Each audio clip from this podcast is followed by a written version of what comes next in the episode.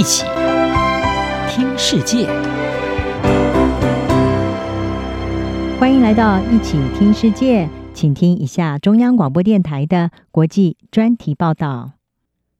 您现在收听的是中国青年失业率连创新高，全职儿女兴起。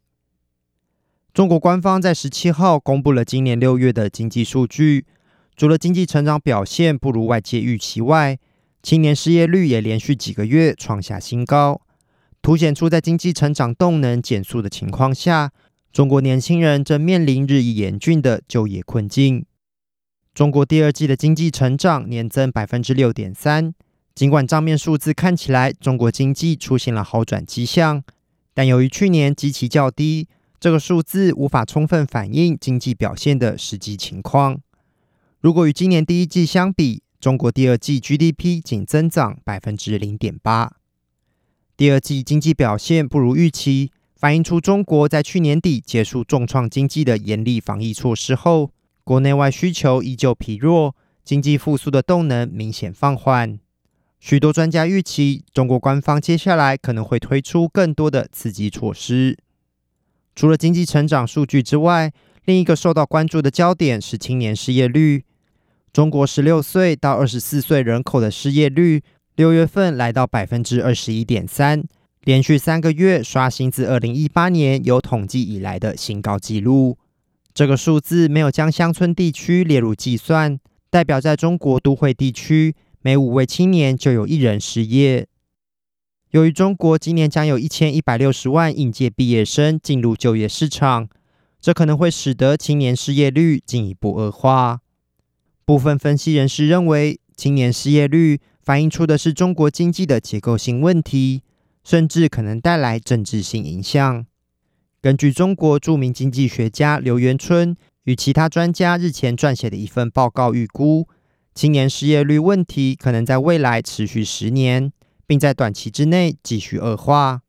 他们更指出，如果处理不当，它将在经济领域之外引发进一步的社会问题。甚至引发政治问题。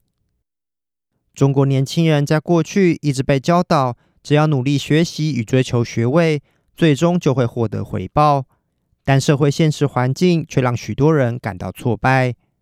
英国广播公司 BBC 报道，中国低迷的就业市场与艰困的劳动环境，正迫使中国年轻人放弃原有的工作，返回老家转行当所谓的全职儿女。这篇报道采访了一名二十九岁的女性朱莉，她在今年四月放弃了游戏开发的工作，希望从原本每天工作十六个小时的劳累中获得喘息。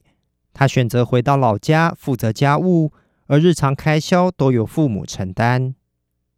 在中国，所谓的“九九六”工作模式相当常见，也就是每天朝九晚九，每周工作六天。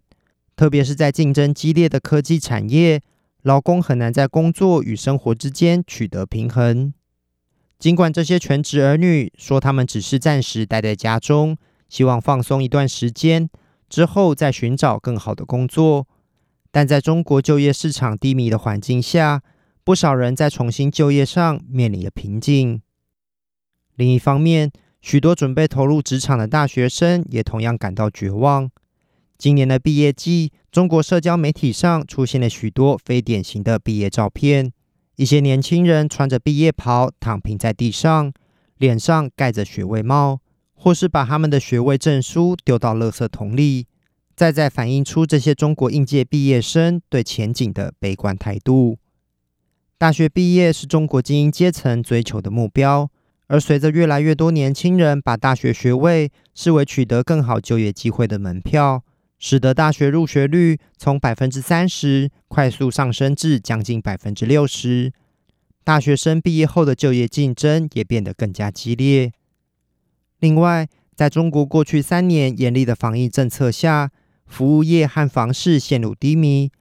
再加上中国官方对年轻人向往的科技、补教等新兴产业祭出强力的监管打压，导致相关产业大量裁员，就业机会减少。让年轻人的就业情况更进一步恶化。尽管中国官方很清楚就业市场的困境，但仍试图淡化相关问题的严重性。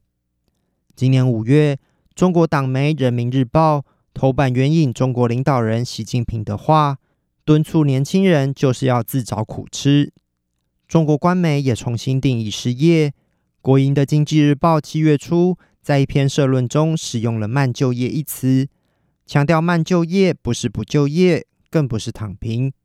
并指出要区分被动选择和主动选择这两种慢就业情况。声称虽然有年轻人确实失业，但也有部分大学生积极选择慢就业，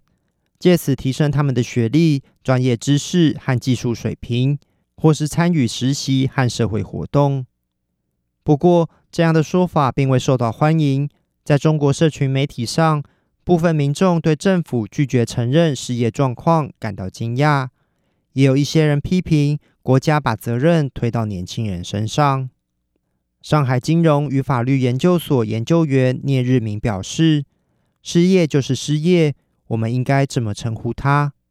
聂日明认为，确实可能有些年轻人希望在开始下一份工作前，想要休息一段时间，但我认为今天绝大多数的失业者迫切想要一份工作，但却找不到工作。以上专题由郑景茂编辑播报，谢谢收听。